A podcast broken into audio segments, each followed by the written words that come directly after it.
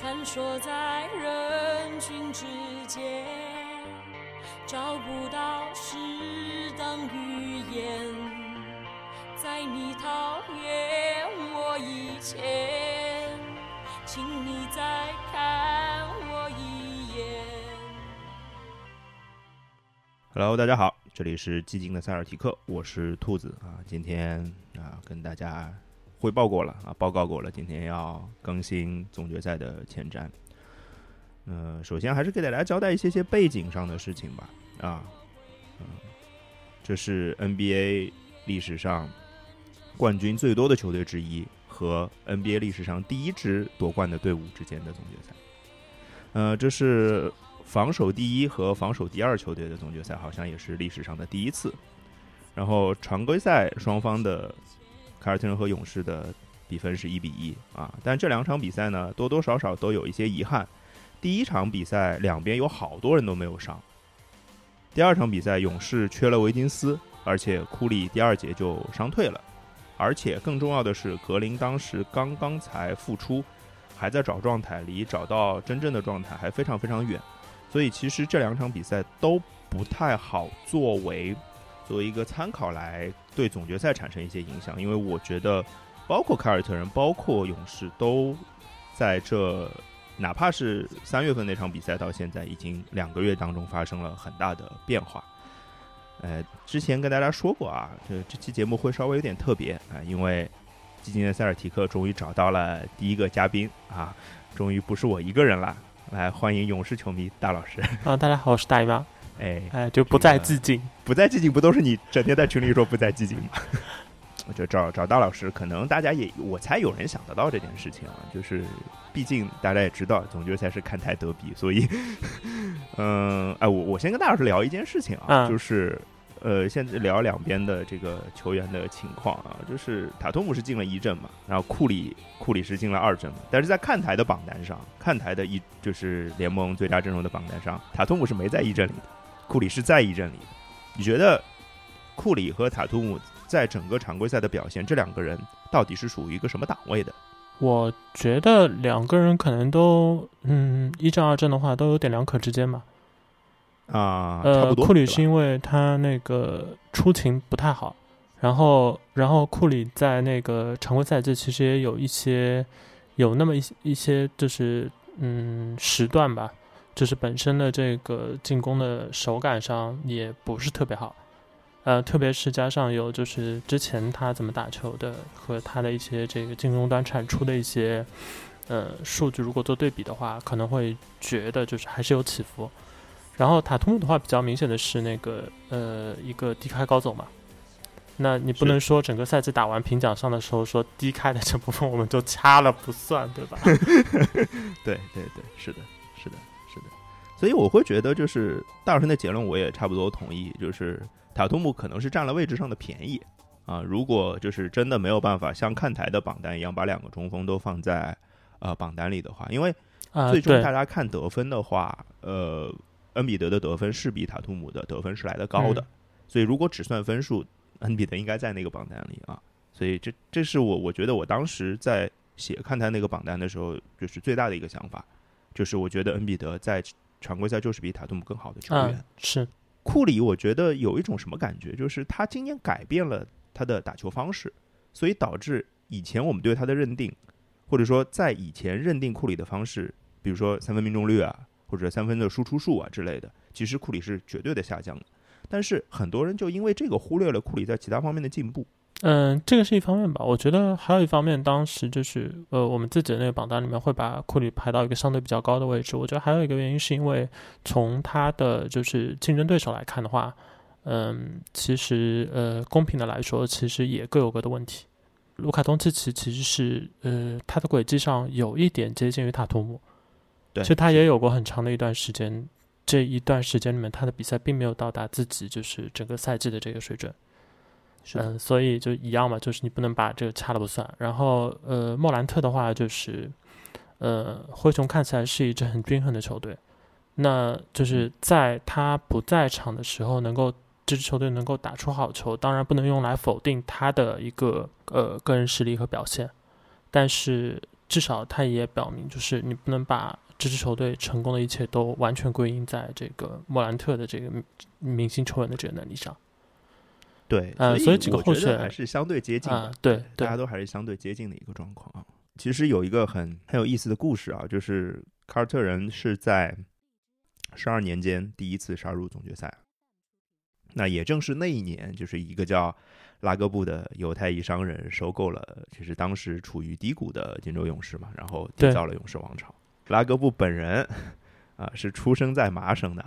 所以他小时候是个凯尔特人球迷，所以最大赢家拉戈布是吧？对，而且对，而且他他我记得好像呃，他当时有说他跟那个他会在那个 NBA 进行这个算投资吧。然后包括会入主金州勇士的一个背景，是因为他其实一开始就是因为他的一个呃出生地和儿时经历的这个背景，所以一开始是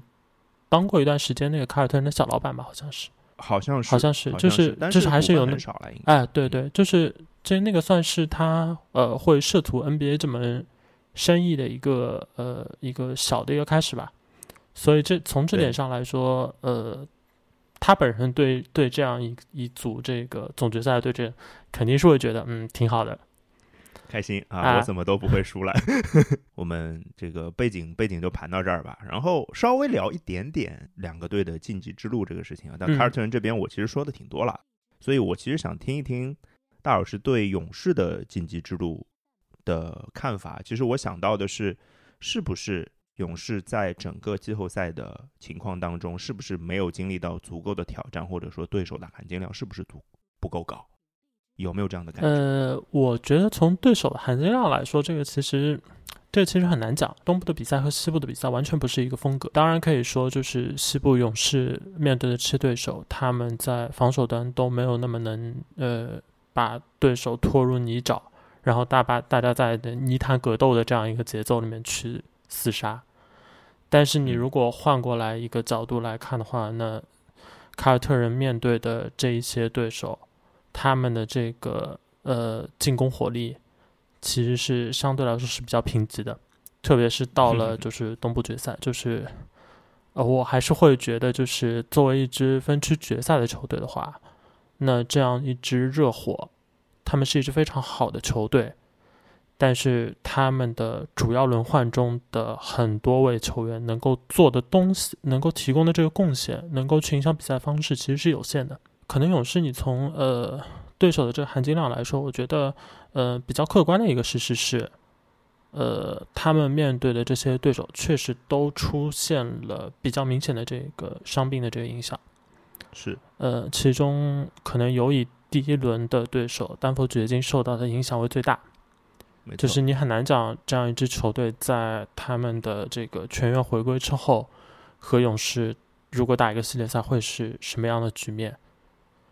然后呃，第二轮的这个灰熊，嗯，不管怎样，就是莫兰特对其他的对手的威胁可能不太好说，但是对勇士来说，呃，因为勇士的这个五号位相对来说他的一个呃护框能力并不太依靠这个摸高。而呃，莫兰特在就是对摸高不太强的内线协防时展现出的能力是非非常夸张的。所以，虽然那个系列赛就是要说就是如果莫兰特不伤怎么怎么样，可能未必。但是从客观上来说，灰熊确实有在几场比赛里面缺少了 Jamorant。呃，西部决赛的话，我觉得最主要是可能大家还是会觉得太阳是那支更强的球队。嗯，但。但是问题是，就是如果你去看太阳队独行侠的第六、第七场的比赛，你会觉得，呃，那样一支球队不可能比这个独行侠能够给任何对手带来更大的挑战。呃，因为不管你觉得那支球队从纸面上本来应该怎么怎么样，但是事实上，他们第六、第七场，因为可能目前为止还很难为就是外人所。确认所知晓的一些因素的影响，但不管怎样，就事实上就是那两场比赛的太阳展现出来的状态，不可能比本季的这个季后赛的独行侠能够带来更多的挑战。对，我觉得其实变化这件事情是不停的在发生的，在季后赛当中，就球队也在不停的发生变化，无论是说疲劳也好，或者说伤病也好，我觉得伤病其实包括总决赛的这个对对话当中，也会占一个非常非常重要的因素。对啊，凯尔特人和勇士都遭遇了不同程度的伤病。最后说一句，那个独行侠吧，就是，嗯、独行侠从他的整个就是常规赛季经历的各种各样的这个人员变动来说，他确实出现在西决的赛场上，有一点点让我感到意外。嗯，就你如果要从就事前预估的这个角度去去考量，就是一定要从这个角度看的话，你说他，呃，甚至他们还少了那个小蒂姆哈特威，是呃，可能，但是如果以这样的一个角度去看的话，那有太多太多的这个，不管是 NBA 也好，NFL 也好，欧冠也好，就你永远会看到一支呃晋级决赛的，甚至最后赢下冠军的球队，你可以看到他在某一轮，他看起来好像是比较幸运的一方。对对对，所以这样我凯尔特人也是这样子的，就包括打雄鹿输到主场输掉嗯第五场之后，可能在呃数学上他晋级的几率可能就百分之十出头啊，但是他确确实实就赢下来了嘛，就是这样。包括最后一场呃打热火在客场打吉奇，从数学上来讲也是百分之七十几输球的概率，啊但，从他都改变了数学上的概率这件事情。呃，之前的那个我们的预测都都有贴过嘛。其实我我对凯尔特人其实一路的这个历程，其实都持一个 非常乐观的一个态度你这太乐观了，啊、然后然后以至于就是嗯，现在到了总决赛，其实我会觉得凯尔特人嗯，当然就进总决赛对于一支年轻的球队来说，当然是你不能说他们错过了什么机会，因为他们都就是扛过来了。但是，但是因为在两个系列赛中发生的一些就是嗯比赛的局面也好，对手的一些人员状况也好，其实我会稍稍觉得，呃，凯尔特没有最好的抓住机会。你你觉得更好的抓住机会是指什么呢？呃，更好的抓住机会的话，我觉得他们的呃第二轮和第三轮就是分区半决赛和总决赛分区决赛的这两个系列赛，呃，不至于要被真的逼到墙角。啊，是的，是的，是的呃就就是这个这个，我其实之前在塞尔提克的节目里也都分析过这个事情了。对就是，嗯，就我我特别是昨天那期节目，我就分析大概说了一下凯尔特人犯的最多的错嘛，在嗯东决这个整个系列赛当中，其实我觉得我们就顺着就直接可以讲到讲到就是总决赛这个对话，因为他们在东决犯的错误，如果在总决赛接着犯，那勇士可以把凯尔特人打的家都不认识，我觉得，大老师是不是这么觉得的？呃，我觉得可能不不至于，就是说这个优势太大，但是凯尔特人让我感觉他们在东部分区的这个半决赛和决赛，在进攻端出现的这些状况和就是状态的，就进攻端的一个感觉和节奏的一个极大的一个起伏和波动。呃，嗯如果出现在总决赛的话，我觉得凯尔特人的胜算非常小。你可以具体化一下，就比如说把这个事情呃说的更明白一些，我觉得啊，就是凯尔特人在呃东部的最后两个系列赛表现出来的状况，都是他们面对一支就是在呃防守端有组织有纪律，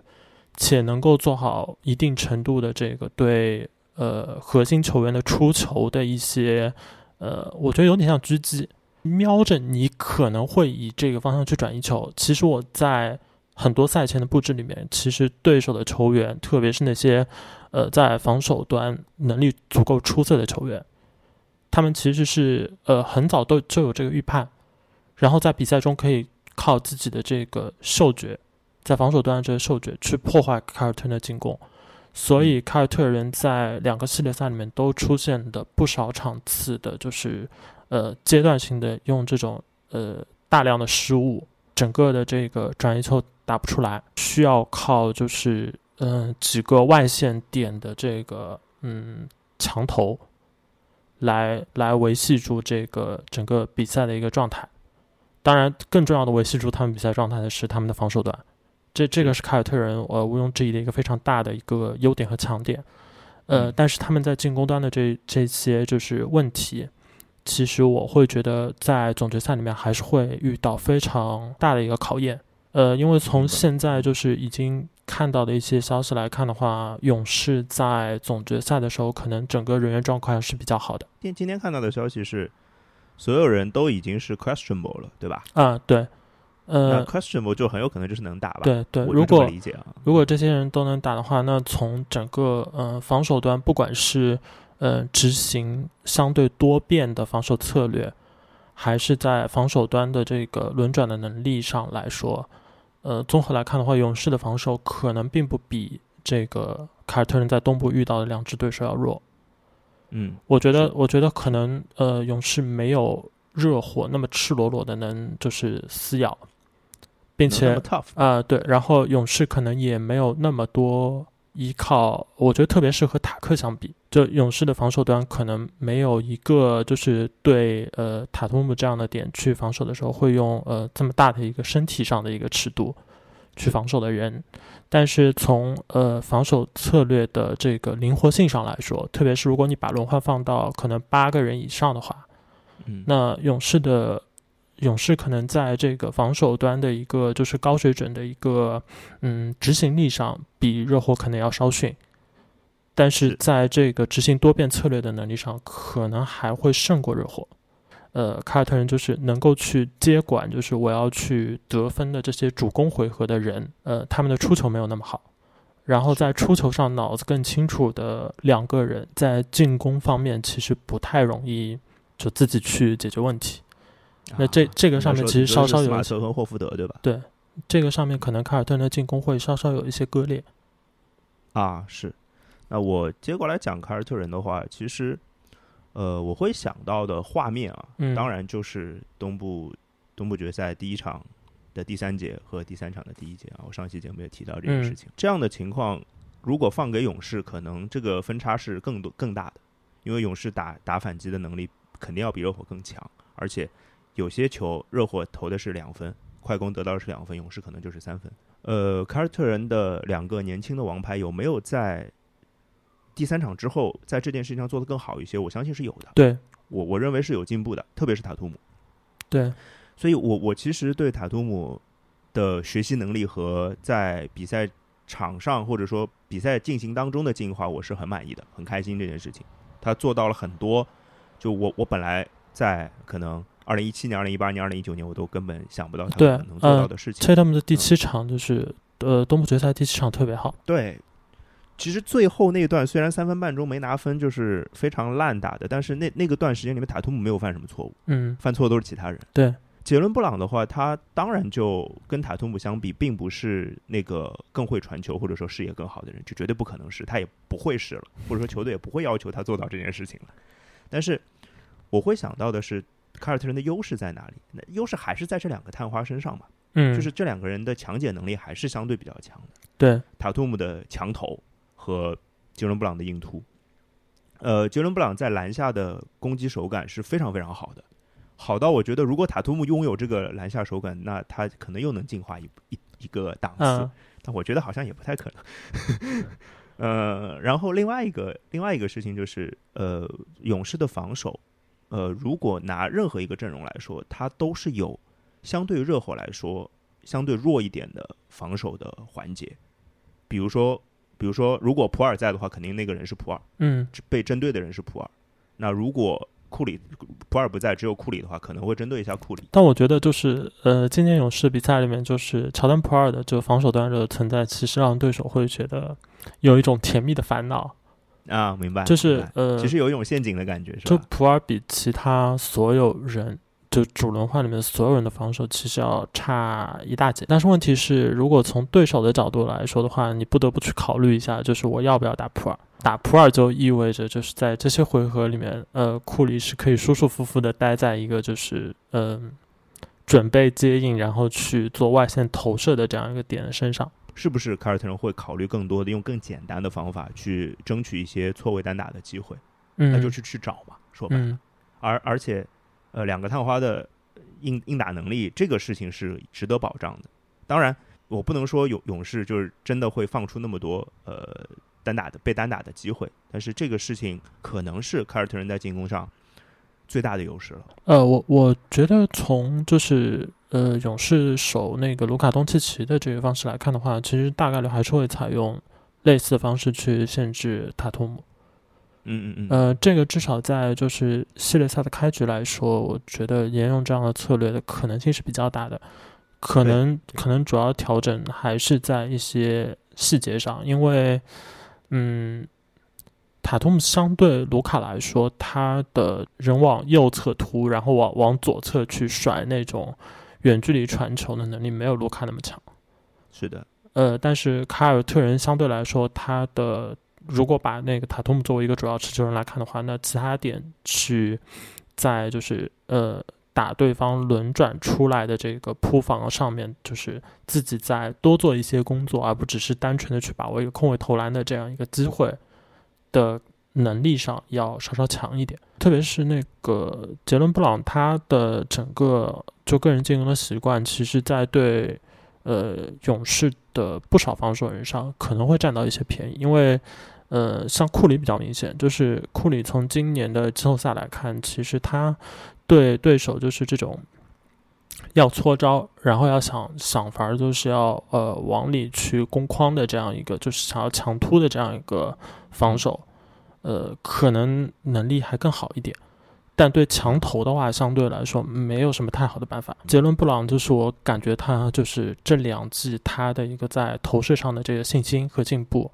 已经让他变成一个，就是，呃，我我自己节奏感如果足够好，面对的又是一个相对更小个、更小只的一个防守人的时候，那我只要觉得对方就是不会真正影响到我的投篮，我就有信心，就是拔起来就投。这个可能对呃总决赛这个系列赛来说，可能对凯尔特人这边的进攻来说是还是蛮重要的。杰伦布朗还是能把呃他投篮或者说打。打一些呃，甚至一些接锅球的情况，把这件事做好，我觉得是是会更好的。对，就是少运球啊，少运球，运球就要被断。呃，那我们刚刚分析的差不多是一个比较大面上的情况啊。好，那如果要给出两边的一个最关键的一条取胜之时的话，大师会觉得勇士的最重要的取胜之时就一条，你觉得是哪一条？我觉得主要还是防守端。防守端去用呃足够多变的策略，然后在防守端，呃，可能所有的出场球员，特别是外线球员，在防守端呃可能需要稍稍更有攻击性一点，然后去呃尽可能让凯尔特人出现他们之前系列赛里面出现的失误，然后呃连续失误，对对，然后教练组可能在。整个赛前的准备上，对凯尔特人的就习惯的这个进攻套路的一些拆解，特别是他们持球人的一些呃出球的倾向，可能需要预备一些这呃更多的准备，然后看看有没有机会在系列赛里面更多的靠这种有预谋、有预判的去打破，就凯尔特人本身进攻套路里习惯的这些就是传接球的线路，因为这个和转换进攻是直接相关的，是。啊，我我觉得如果做好做好这一点的话，可能对勇士来说系列赛胜算会大很多。而反过来说，如果做不好这一点的话，那就意味着凯尔特人在进攻端可能不会付出太大的代价。那这个时候无非无非就是看就是投成什么样。但投成什么样这件事情，我觉得像凯尔特人的这个人员配置来说，呃，可能不是勇士能够很好去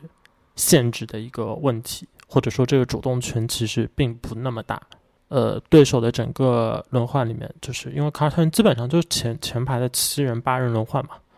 然后这这组轮换里面，其实呃，除了罗伯特威廉姆斯一个非常呃吓人的这个就是呃空接的这个威胁以外，啊是其他的点，就是你真的说要到就是能够。像呃勇士曾经的某一些系列赛一样，去别出心裁的布置，就是啊 d r a m o n 去放空他，然后做一个就是巡航的这个防守球员，这个看起来不具备这样的执行条件。哪怕是那个 Derek White，嗯，你也不可能的这么去对他，不不可能啊！就第六、第七场已经投出百分之五十的三分命中率了，对吧？那么你觉得，就是从凯尔特人的角度来说的话，他们如果想要呃赢下系列赛，赢下呃是十二年来的第一个冠军是吧？那是啊，对 他们需要做到的事情的重中之重是什么？就大耳刚刚提到那个事情，其实重要的，非常重要的，就是控制失误这件事情。就是因为，就像大耳前面节目也说了，如果不是因为失误的话，其实东部东部决赛应该打得更轻松一些的。热火的这个系列赛无论如何不应该打到像雄鹿那么那么那么艰难的，但事实上打出来了，为什么？是因为失误，是因为呃单场的呃单节的连续丢分，只输到两场比赛，所以我就会觉得。打出自己的进攻节奏，像大老师前面说的，能够把球传导起来，让三分线外有更多的空位的机会的话，那凯尔特人是可以做到不错的。在这个事情控制好的情况下，那另外一个事情就是把那些该死的三分球投进去啊。或者说，如果没有前面那件事情，单独能把三分球投进去也行。什么意思呢？就是那些强投的我都投进去了，那个能力强解的两个人。真的手感特别好，杰伦布朗和塔图姆都有过这样的很神的发挥。他们在前面的系列赛当中都有四十分以上的表现，而且很多时候就是靠投篮投出来的。他们能做到，但是我总觉得光靠强打不是强者之计，所以可能还是大老师说那点重要一些。对，就是控制失误。我觉得，那我们最后聊一聊这个两个球队的 X 先生，好吧？啊，就是改变战局的人。大老师会选谁？勇士？嗯，勇士的话，我觉得。嗯，无疑是维金斯。嗯，因为就是一些呃历史原因来看的话，就是呃什么历史原因？维金斯没有打过总决赛嘛？除了就是他必然会承担就是领防箭头，也就是塔图姆的任务以外，还有一个比较重要的原因，是因为这轮系列赛对维金斯来说，他面对的挑战可能和前几轮系列赛有一个非常大的差别。就是他进攻端可能很难找到一个非常舒服的去呃止血啊，或者去找到一些自己进攻感觉就会不不那么容易。一方面是因为凯尔特人的防守要比勇士之前的呃所有对手都要好，要好一截。然后另一方面是因为在凯尔特人如果他们摆出就是前七人七人八人轮换里面，如果连这个布里查德的时间。都被非常大的挤压的话，那即使凯尔特人守非常激进的，就是完全换防的策略，维金斯都不可能拿到什么好打的机会。是的，呃，因为维金斯是一个他的控运技巧会让他面对就是一个呃明显比他慢的对手，但是身材够大的对手时候，呃仍然不太好打，因为他许利霍福德嘛，对，霍福德肯定打不好，对。在这样的对位里面，其实维金斯更舒服的习惯，反而是就是，呃，从旁观的角度会觉得你为什么要这么打？就是去出手一些就是对手扑不上来的这个中距离和这个远投，有一些有点硬投的意思啊。对，就就是我知道你也不出来，然后反正我我也就投这么一下子。你真的要让他靠自己的这个速度和这运动能力的优势去突，呃，做不到。嗯。然后凯尔特人整个防守体系的这个纪律性和这么多防守足够聪明的球员，会让就是嗯，即使我觉得这个系列赛像那个凯尔特人的整个内线轮转，在对上库里的时候，仍然会有比较大的防守压力。那是呃，但即使这样，我也很难相信就是维金斯能拿到多少就是很很好打的机会。嗯啊，我觉得这样机会可能呃非常非常少。而且我觉得凯尔特人的策略应该就是是要掐角色球员的，就是我就包括像打字母哥的好多好多的比赛啊，第一场、第二场就是，特别是第一场包字母哥包的太过分了，夹击太多了，然后导致其他球队、呃其他球员所有的人全面开花，然后修正完的结果就是，呃字母哥就是一防一，霍福德大部分时间霍福德或者格威一对一就好了，那很可能对库里也是这样的打法，所以。维金斯可能会在这个程度上面临更大的挑战，我觉得。对，而且呃，另外一个大挑战是，即使对方有一些这个逼换防，然后去就是接管自己就进攻端的可能一小段时间吧，嗯，就就用这个比较简单的逼出换防去单打的这个策略，嗯，其实维金斯也不太有就是什么就是休息的这个空间，因为勇士几乎。肯定会需要尽可能让这个维金斯，只要他在场，就尽可能就是不是对到塔图姆，就是对到杰伦布朗。嗯，那肯定的。对对，所以他的这个系列赛可能压力会比较大。当然，好的一方面是从现在就是勇士的这个人员状况来看的话，呃，可能可以期待一下，就是呃，伊戈达拉能够分担一定的压力吧。对对对，是的，是的，我也在想这个事情，因为伊戈达拉不管身体状况怎么样，这个人脑子还是在的，我是非常担心这个事情的。而且凯尔特人其实是非常害怕聪明的防守人的，就从热火的那个系列赛当中，我就看得特别明显啊。嗯，那你觉得就是凯尔特人这边如果要挑一个最大的 X 因素，你会挑谁？啊，我想想啊，嗯。其实脑子里冒了很多个名字啊，就除了两大王牌，把所有的轮换里的名字都冒了一遍，甚至我连普里查德都冒了一遍。但是我应该会选罗威吧？罗威的话，第一是他的身体状况到底怎么样，这个是我最最大最大的问题。但是这事儿不能就是我改变不了，或者说乌多卡也改变不了。现在看到的消息。肯定场场都是 questionable，我觉得不会变了。包括在打热火的，从第几场开始都是一直是 questionable，这是肯定的。而且他的膝盖是一个类似像疲劳伤一样的东西，就是没有办法暂时这这没有办法通过短时间去根治的。所以如果要养的话，只能说总决赛之前有三天的休息时间，对罗威来说应该是个好事儿。所以第一场状态可能应该还行吧，我只能这么想。而且第二件事情是，为什么选罗威？我想到了凯尔特人跟勇士的第二回合那场比赛。嗯，那场比赛罗威在防守端的贡献实在太可怕了。那个是凯尔特人状态最好的时间段，整个赛季状态最好的时间段，最巅峰的时间段。那个时候，霍福德跟罗威的分工非常的明确。霍福德就是去单防，可以去单防任何一个哪怕外线突进来的球员，他可以防。然后罗威就在后面一层做扫荡，他就在接近底线的位置，他的扫荡范围是这条边线到另外一条边线，他都是可以扫荡到的。这是个很可怕的情况。如果罗威能恢复到比较好的状况的话，他可能可以改变一些凯尔特人在进攻端的困局，因为他是一个空中接吊传的，或者说能打开一个新的进攻方式的一个点。那如果没有的话，那可能就真的只能拼外线的一些东西了。因为罗威相较于任何一个勇士的内线来说，他的个人能力是要强很多的，这是一个毫无疑问摆在那里的事实。那能不能利用好，这就是我期待的东西了。觉得够呛。嗯，就实话实说，我觉得从东部决赛就是乌图卡的用人来看，呃，我感觉罗威的一个状况在总决赛可能还是一个就是嗯会打折扣，然后呃你没有办法把一个。这么年轻的好球员，呃，在这样的场合说就 fuck it，我不管了，我就该怎么上就怎么上，这都我觉得很难做到，因为有这个中间几天休息，然后我们也并不知道他这伤情的这个具体情况。他如果能够展现出一个更好的一个回归的一个状态，当然更好。呃，但只是从我的角度来看的话，我我个人觉得不太乐观。如果罗威每场还是只打十五分钟。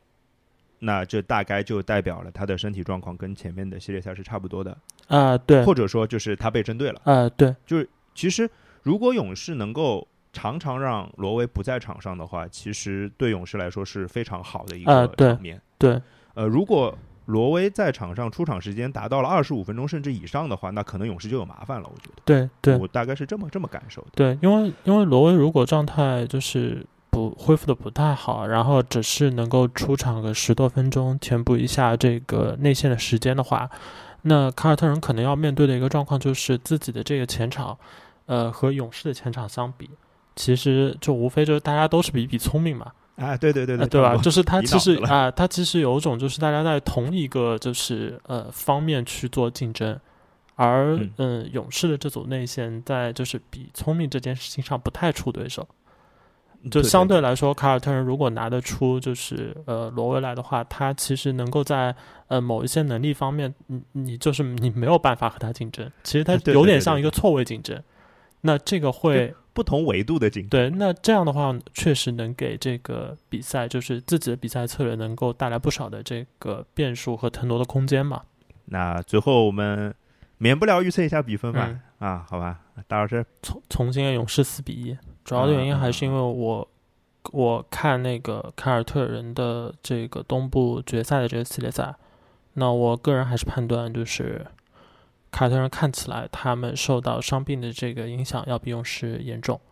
是。然后本来勇士就处于一个相对来说轮换会更长一点，就是呃，特别是罗威这个点，我觉得嗯这几天以他的这个伤病情况来看，我更加偏向于。呃兔子老师说的这个前一种情况。悲观的情况。嗯，对。然后，嗯嗯、其他人的伤病可能卡尔特人这边受到影响不那么大，但是对于一支呃短轮换的球队来说，呃，斯马特如果受到一些些这个伤病的影响的话，那对卡尔特人的影响，呃，还是还是会有一定的这个损失吧存。在的，是的，是的。呃，而就是勇士这一边，呃，因为在西部的几个系列赛，其实勇士赢的都还相对算是比较干净的。是呃，所以反过来，勇士这边的伤情，呃，特别是那个呃波特，我更加偏向于呃，应该说是波特和伊戈达拉吧，嗯，这两个人我更加偏向于是呃球队觉得可能，既然我们还是能够比较干净的赢对手，